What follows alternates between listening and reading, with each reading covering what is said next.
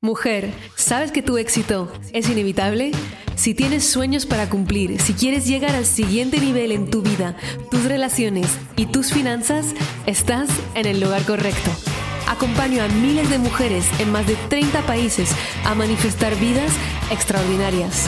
Mi nombre es Maite Isa, soy coach experta en manifestación y he creado un emprendimiento de 7 cifras partiendo de cero.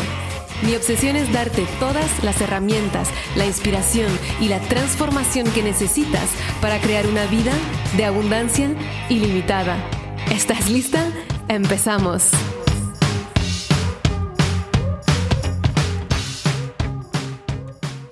De las peores preguntas que te puedes hacer si quieres manifestar todo lo que deseas. Y la verdad es que si no la has hecho en voz alta, estoy segura que esta pregunta te la hiciste al menos una vez en tu mente. Y es más, pienso que mayoría de las personas tienen de fondo a nivel subconsciente, sin siquiera darse cuenta, esa pregunta que está repitiéndose constantemente y dirigiendo esas acciones. Y precisamente por esa pregunta es que en mi opinión y en lo que puedo observar alrededor mío, es que mayoría de las personas nunca tendrán el éxito que desean. What the fuck, Maite? ¿Me estás diciendo que mayoría de las personas nunca tendrán el éxito que desean, no lo manifestarán cuando al mismo tiempo tu puto podcast y tu libro se llama Tu éxito es inevitable? Entonces, ¿qué? ¿Que el éxito no es inevitable? Por supuesto que sí, que el éxito es inevitable. Lo que pasa es que la mayoría de las personas ni siquiera se van a dar la oportunidad de vivir ese éxito inevitable porque se van a sabotear en el camino. Entonces, ¿qué pasa? Que el éxito es inevitable cuando yo decido que voy a ir a por ese éxito. El éxito te está esperando, pero si tú nunca caminas hacia él, ¿qué va a pasar? Que nunca va a llegar. Entonces, esa pregunta y ese episodio de podcast es gracias a mis alumnas que hemos llegado a esta conclusión cada semana en mis programas estrellas que son Manifiéstalo y Eres un imán para el dinero. Ahora mismo estamos en plena edición de Eres un imán para el dinero, ahora que estoy grabando. Cada semana tengo llamadas con el grupo que son de los mejores momentos del universo, tanto para mí como para ellas. Me hacen un montón de preguntas y yo respondo a las preguntas de manera súper profunda y lo que les enseño a hacer es pensar por ellas mismas, porque yo siempre la visión que tengo para mis alumnas es no crear dependencia hacia mí, es decir, que tú cambies completamente la arquitectura de tu cerebro, los automatismos de tu mente para ser automáticamente, en el caso de eres un imán para el dinero, un imán para el dinero, pensar como un imán para el dinero y por lo tanto crear como un imán para el dinero que es lo que primero he hecho en mi vida y luego enseñé a decenas de miles de alumnas. Entonces, para eso yo siempre estoy enseñando el cómo reflexionar, cómo pensar.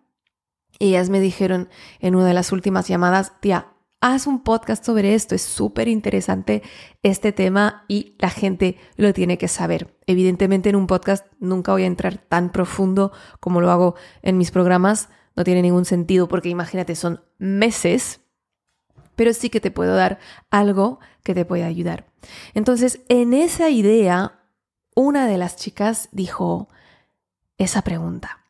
Entonces, ella, estamos hablando de los canales de dinero en Eres un imán para el dinero y cómo manifestar en función de qué canal, cómo no cerrarte a los canales, en fin. Y la pregunta de esa alumna era, claro, si yo rechazo los regalos.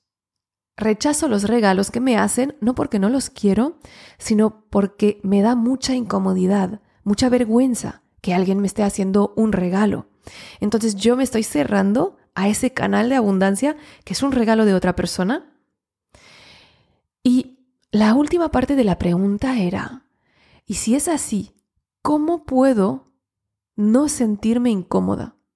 ¿Cómo puedo evitar esa incomodidad. ¡Boom! Aquí la tienes. La gran pregunta saboteadora. Entonces, con las alumnas tenemos algo que les enseño a definir y reconocer preguntas de alta calidad y preguntas de baja calidad. Las preguntas de baja calidad que nos solemos hacer durante todo el día son las que nos alejan de nuestra vida soñada. Y esa es precisamente una de ellas. ¿Por qué la pregunta, ¿cómo puedo no sentirme incómoda? Es una pregunta de baja calidad. Porque todo lo que deseas está fuera de tu zona de confort. Entonces, si esa es la pregunta que te está haciendo tu ego y por lo tanto que te haces tú, nunca vas a tomar ninguna acción incómoda. Nunca vas a salir fuera de tu zona de confort. Y como bien lo sabes, la zona de confort es donde se mueren tus sueños. Por lo tanto, si mi foco está en evitar la incomodidad, mi foco está en no conseguir mis sueños.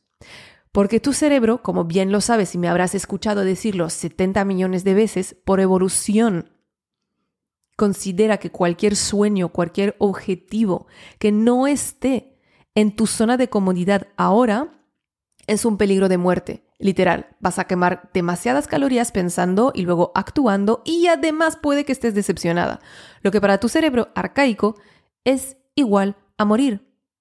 Entonces, ¿qué ocurre con esto?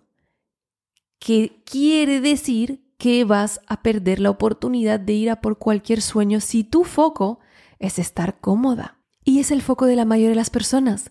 Por eso las personas recientemente estaba hablando con una amiga que me decía que se había tardado cuatro años antes de dejar el trabajo que odiaba desde el primer día. A mí, y si has leído mi libro lo sabes, me tardé tres años después de saberlo.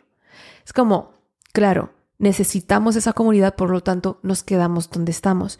Además, se añade a esto que en la comunidad hippie flower espiritual, de la que de alguna manera formo parte, pero sé que si me estás escuchando a mí es porque tengo una perspectiva muy diferente, muy terrenal de todas esas temáticas espirituales. De hecho, fui empezando a hablar de dinero y espiritualidad hace años cuando realmente no era un tema en habla hispana. Entonces esa perspectiva sé que te gusta de tener algo muy terrenal hablando de lo espiritual, pero puede que alguna de vosotras se enfade con lo que voy a decir. Lo que sí yo noto es que en el mundo happy flower espiritual todo debería de estar fluyendo siempre. Y todo debería de ser sin nunca tener la sensación de que es difícil, Pero para eso nos habríamos quedado en el plano de las almas, no nos habríamos encarnado en la tierra, no habríamos decidido aprender con la dualidad. Entonces, muchísimas veces cuando estamos hablando de acción inspirada, que es una de las mayores, de, los pasos más importantes para manifestar lo que deseas, es tomar acción. Y la llamo acción inspirada en la temática y si algo es un poquito difícil, hay un poco de resistencias, es, ah, no, no, no, no, esas son resistencias. Entonces, esto es forzado, esto ya no es una acción inspirada, no debería ir por ahí. Pero no tiene ningún sentido, esto es solamente el ego que te está queriendo mantener en tu zona de confort y evitar cualquier tipo de estrés. Y vamos con la temática temazo del estrés, porque toda los medios en general te dicen, no, el estrés es terrible, el estrés te mata, pero realmente lo que dicen las investigaciones científicas, y te hablo de la Harvard Business School, que ha publicado un montón de artículos sobre esto, de la Universidad de California, que dicen que un cierto nivel de estrés es sano e incluso aumenta la expectativa de vida. Hicieron unos estudios sobre las personas que tenían cero nivel de estrés en su vida y se dieron cuenta que en realidad tienen una expectativa de vida más baja. ¿Por qué? Porque en cualquier momento que la vida se les presenta con un reto, que la vida se te va a presentar un reto que tú quieras vivir estresada o no, no lo saben gestionar. No lo saben gestionar, no tienen la capacidad, la misma capacidad de solventar un problema y también de gestionar sus niveles de estrés. De hecho, dicen en este estudio y en varios otros que el estrés, la respuesta de estrés del cuerpo nunca ha sido diseñada para matarnos. El problema es el estrés crónico que vivimos en la sociedad muchísimas veces. Pero en realidad la respuesta de estrés ante un reto es una respuesta evolutiva para la evolución y el mejoramiento incluso de la especie.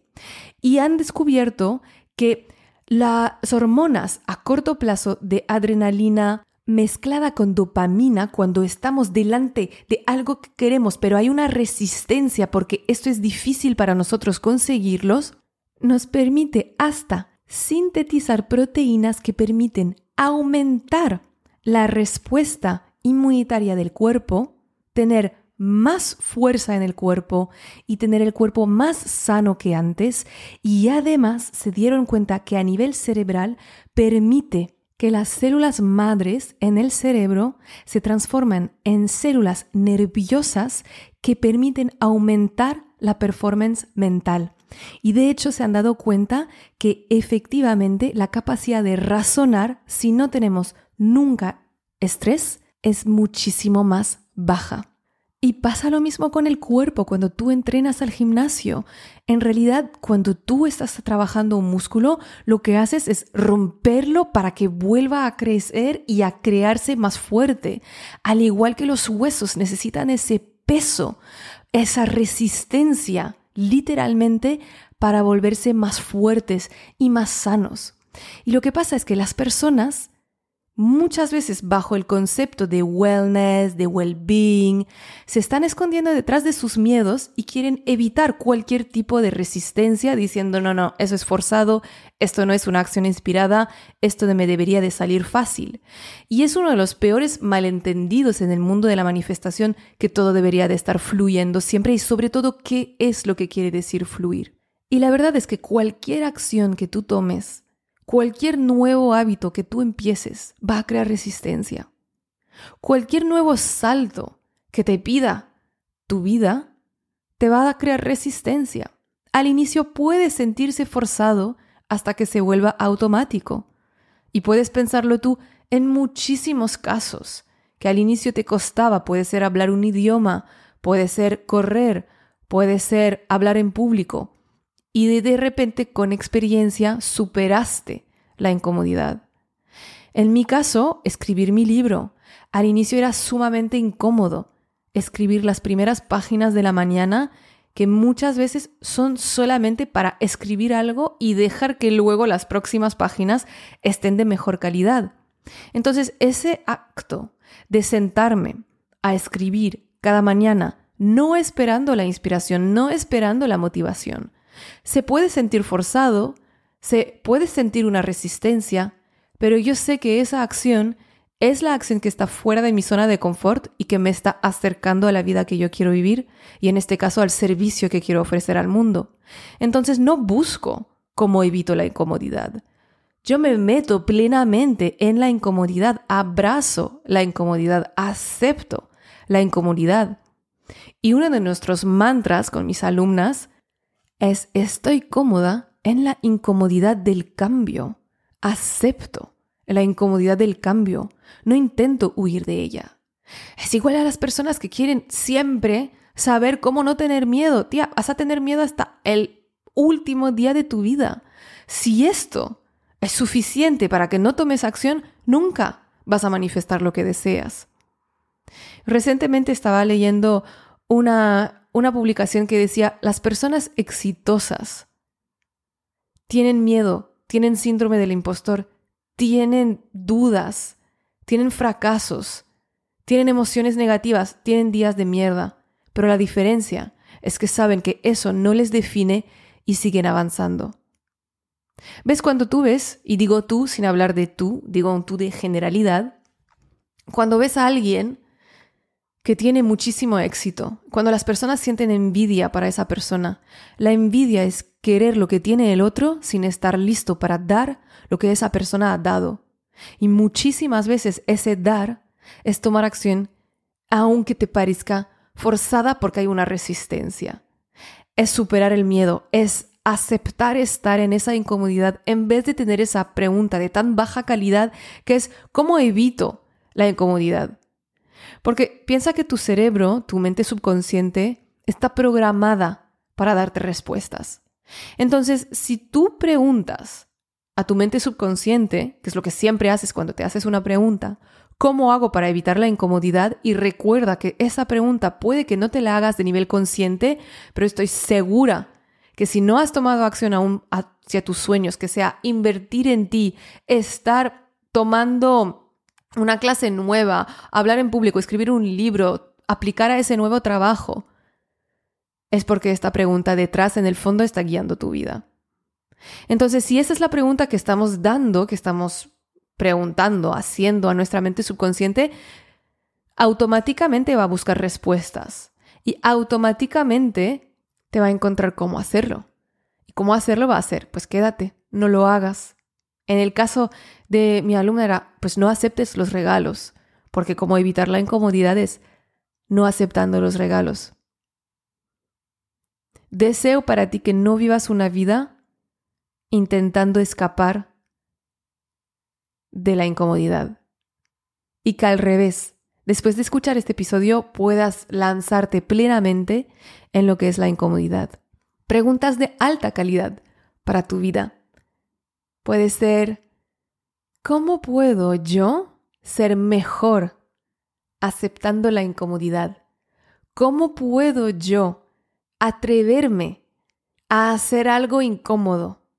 ¿Qué paso puedo dar para autoeducarme a aceptar la incertidumbre del cambio?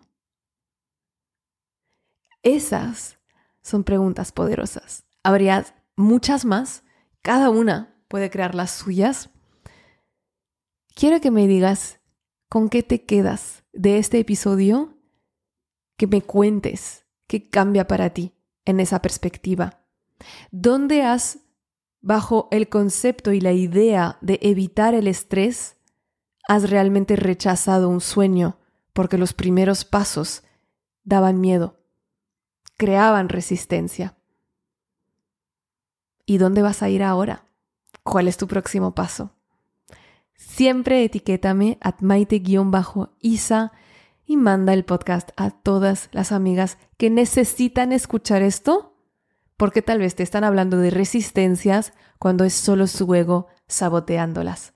Te mando un mega abrazo y nos vemos en el próximo episodio. Chao. Muchísimas gracias por escuchar este episodio. Si te encantó lo que escuchaste y quieres más, puedes descargar el audio de los tres pasos para manifestar todos tus sueños gratuitamente en mi página web maiteisa.com. También, si lo sientes, déjame una reseña en iTunes y no te olvides de conectar conmigo en mi Instagram a maite-isa. Nos vemos pronto. Recuerda, tu éxito es inevitable y siempre estás en el buen camino.